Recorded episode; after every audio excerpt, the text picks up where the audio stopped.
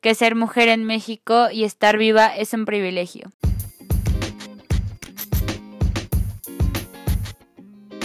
Feminismo Inexperto es un podcast para hacer de una plática necesaria algo sencillo y digerible. Bienvenidas. Hola, ¿cómo les va? Feliz año nuevo atrasado, perdón. ¿Qué tal va su 2021? Yo lo empecé con muchísima energía, muchas cosas nuevas tanto para mí, para mi tienda en Instagram, por si no me siguen, estoy como Jupiter Heart, espacio publicitario. Y para el podcast tengo muchísimos episodios en puerta y ah, aunque sigamos en pandemia, de verdad espero que este sea un buen año para todas. Y bueno, vamos a empezar con el episodio. El 2020 fue feminista. Bueno, como ya les había hablado un poco, hoy vamos a hacer un recuento de la lucha feminista en México el año pasado. ¿Qué pasó con la mega marcha, el día sin nosotras, las leyes que se aprobaron? Entonces, bueno, vamos a iniciar. Primero, ¿por qué el movimiento se reforzó tanto este año?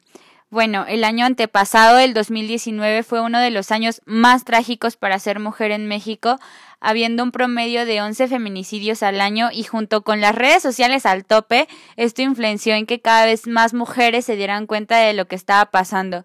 Entonces, el pie empieza el 2020 y no tardó en ocurrir lo que ya no nos es ajeno. Encuentran el cuerpo de las activistas Yunuen López el 9 de enero e Isabel Casillas el 19 de enero y obviamente las colectivas no tardaron en movilizarse y accionar en la antimonumento enfrente del Palacio de Bellas Artes, reclamando justicia por las compañeras, siendo el 25 de enero la primera protesta feminista.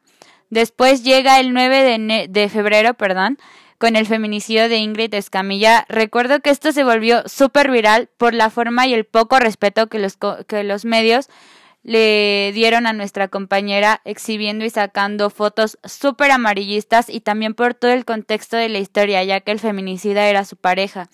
Justo el 14 de febrero se convocó a llevar flores, cruces rosas, veladoras y pancartas para hacerle justicia a la memoria de Ingrid. Ese día me acuerdo que se sentía una vibra muy fuerte en la antimonumenta. Todas estaban bordando la foto de Ingrid para ponerla en el lugar se llenó de flores y cruces rosas, veladoras. Justamente empieza el meeting hablando del caso de Ingrid y cómo las personas que dicen amarnos nos terminan matando. Cómo el amor romántico nos afecta tanto a las mujeres al grado de permitir violencias en nombre del amor. Y el día se pone cada vez más triste y nostálgico porque empieza a llover a la par de que las mujeres estaban ahí comenzaron a contar su historia de cómo por amor soportaron violencias y no solamente de parte de sus parejas, también de amigos y familiares. Mientras todas las abrazábamos y el yo te creo, el no estás sola se volvía más fuerte y de verdad se me ponía la piel de chinita. El ambiente era muy fuerte y se podía sentir la sororidad en el círculo en donde estábamos. Y bueno, esto fue lo más cerca que yo anduve en estas movilizaciones, pero no fue la única, justamente este mismo día y durante todo el mes de febrero hubo muchísimas más en la ciudad y en México. Había concentraciones afuera de la prensa y el diario, en el Ángel, en el Monumento a la Madre, en algunas delegaciones ajenas al centro de la ciudad. Igualmente las colectivas de los estados empezaron a movilizar durante todo el, todo el mes desde Tampico, Ciudad Victoria, Tijuana, Puebla, Jalapa, Ciudad Juárez, Toluca, Monterrey, Querétaro, Durango y bueno, ¿para qué les sigo? Me falta nombrar muchísimos estados, lamentablemente febrero, mes del amor, hubo mucho movimiento feminista ya que el día 15 de este mes desapareció Fátima en la salida de la escuela. Igual que con Ingrid, el caso se hizo viral y a raíz de las movilizaciones por los casos de feminicidio, nace la ley Ingrid, que tiene como objetivo castigar a los oficiales encargados que filtren y difundan fotos de fallecidos o cosas relacionadas al caso. Básicamente busca acabar con el amarillismo en la prensa. Y también la alerta Amber directa para escuelas y esta puede ser activada para los directores de cada institución. Y bueno, llegamos al mes más sonado, marzo. Primero, a inicios de marzo empezó la creación de la Comisión Especial de Seguimientos a Feminicidios de Niñas y Adolescentes, gracias a todas las movilizaciones que hubo por Fátima. Y tampoco hay que olvidar los movimientos feministas en las escuelas, desde la UNAM con paros y tomas indefinidas hasta el IPN con tendederos y a su vez manifestaciones internas junto con el Colegio de Bachilleres. Y me gustaría tocar un poco más el tema del feminismo en las instituciones. Espero ya poder sacar algo de esto porque da muchísimo este tema. Y llega el 8 de marzo, el Día Internacional de la Mujer donde desde antes se veía por lo que había pasado con Fátima e Ingrid y solamente hablando de los casos viralizados, porque diario yo veía al menos una ficha de búsqueda de alguna mujer y obviamente esto influenció que muchísimas más mujeres tomaran conciencia de lo que estaba pasando y quiero hacer notar algo. A inicios de año tenía amigas que no eran feministas ni nada por el estilo. Empieza a pasar todo esto de viralizarse acciones violentas contra nosotras y empiezo a ver que la niña que criticaba a otras niñas ahora se empieza a interesar por el bienestar de ellas, que la que publicaba nada más que memes empieza a compartir fichas de búsqueda. O sea, las mujeres de todas las edades empezaron a despertar.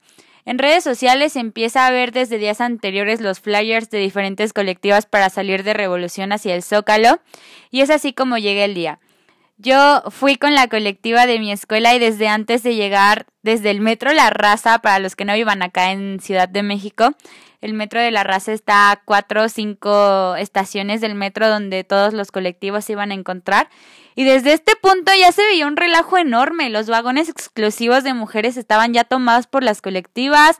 Algunas iban encapuchadas, otras iban con música puesta en bocinas. Y bueno, desde que llegamos al metro ya Mm, afuera de, de Revolución, ya se veía un relajo en todos lados.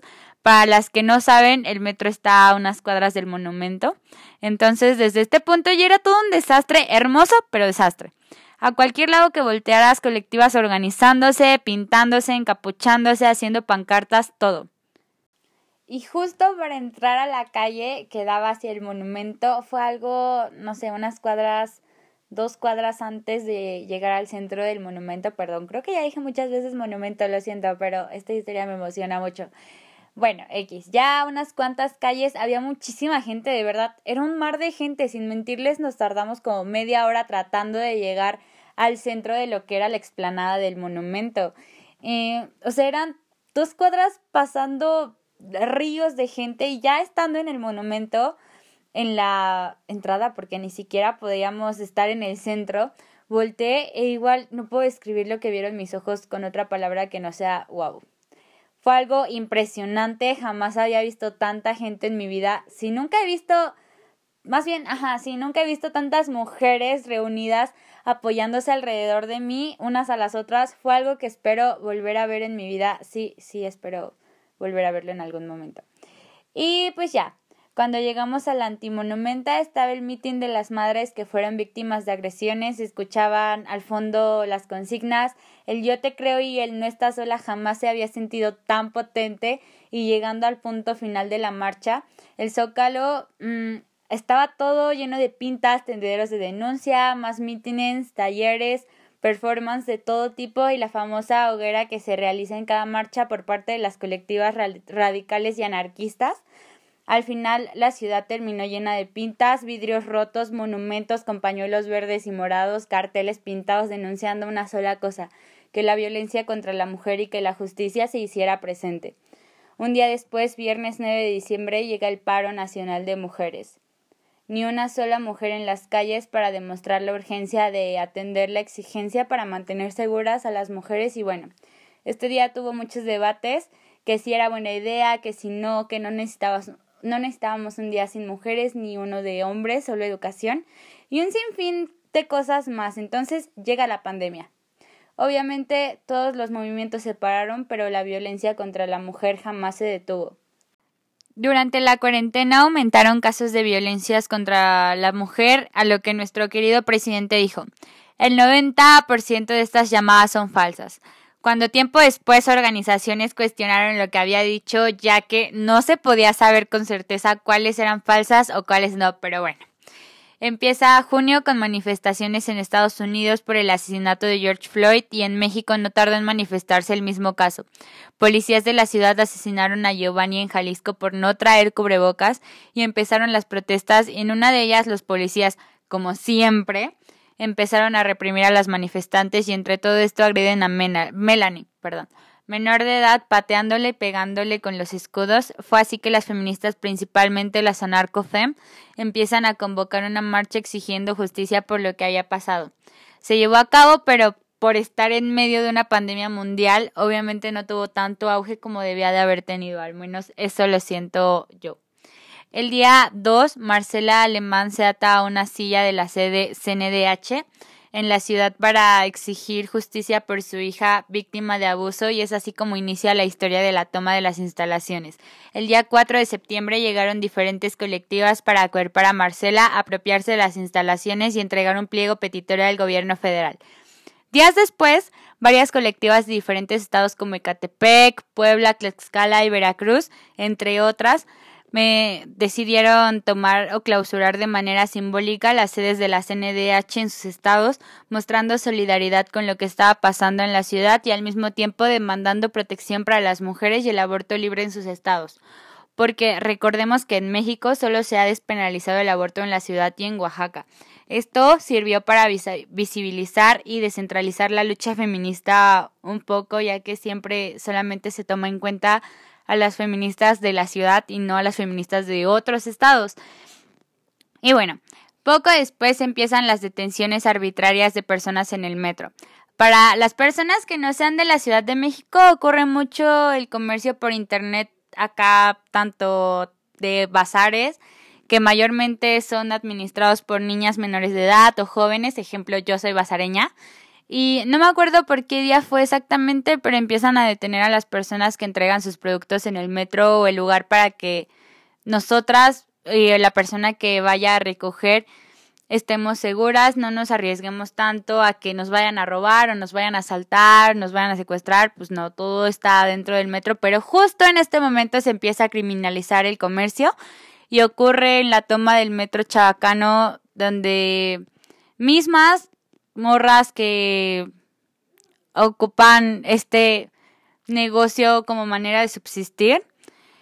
Eh, empiezan a exigir la no criminalización del comercio realizando pintas y haciendo metro popular poco más de una hora y gracias a esto dejaron de hacer este tipo de detenciones para las personas que entregaban sus artículos en el metro. También de aquí nacieron las mercaditas o bazares feministas donde las morras se apropiaban del espacio para vender y truequear diferentes productos poniéndose en transbordes del metro, en explanadas como el Monumento a la Revolución y Bellas Artes, entre otros lugares, mm, espacios públicos. El día 14 ocurrió la antigrita en la casa Ocupa ex NDH que sirvió como un tipo de evento alterno a las fiestas patrias. Asistieron colectivos de madres de desaparecidas y desaparecidos, así como diferentes colectivas feministas pidiendo justicia por todas las mujeres. A finales de este mes pasa uno de los casos más dolorosos en México. Ocurre el feminicidio de Jessica González en Michoacán y se realiza una de las marchas más numerosas que se han convocado en el estado. Llegamos a noviembre y colectivas feministas en Quintana Roo toman el Congreso local en Chetumal exigiendo que se discuta la despenalización del aborto y toman el Congreso que hasta este momento siguen ahí exigiendo les cortaron de hecho la luz y el agua hace, creo que fue en diciembre. Y pues creo que ya, esto es todo lo que pasó este año en el movimiento. Eh, fue, yo no sé si fue porque me metí más en el feminismo o qué sé yo, pero de verdad vi muchísimo movimiento más que en otros años en el movimiento. Ya dije muchas veces esa palabra, perdón. Pero sí. Este año muchísimas mujeres se integraron al movimiento, empezaron a despertar de alguna u otra forma. Amiga, si este año iniciaste en esto, bienvenida, fuiste parte de un gran año para el feminismo y para mí este año significó que las mujeres podemos inundar las calles un día y desaparecer al otro, que las protestas de cualquier índole, tanto como la iconoclasia o las marchas pacíficas, siempre van a servir de algo y lo tenemos de ejemplo claramente con Argentina y principalmente que ser mujer en México y estar viva es un privilegio. Y pues nada, espero que este 2021 sea un año de muchísimos más logros para el feminismo y para nosotras también como mujeres individuales y colectivamente. Y pues nada, gracias por escucharme, feliz año y adiós.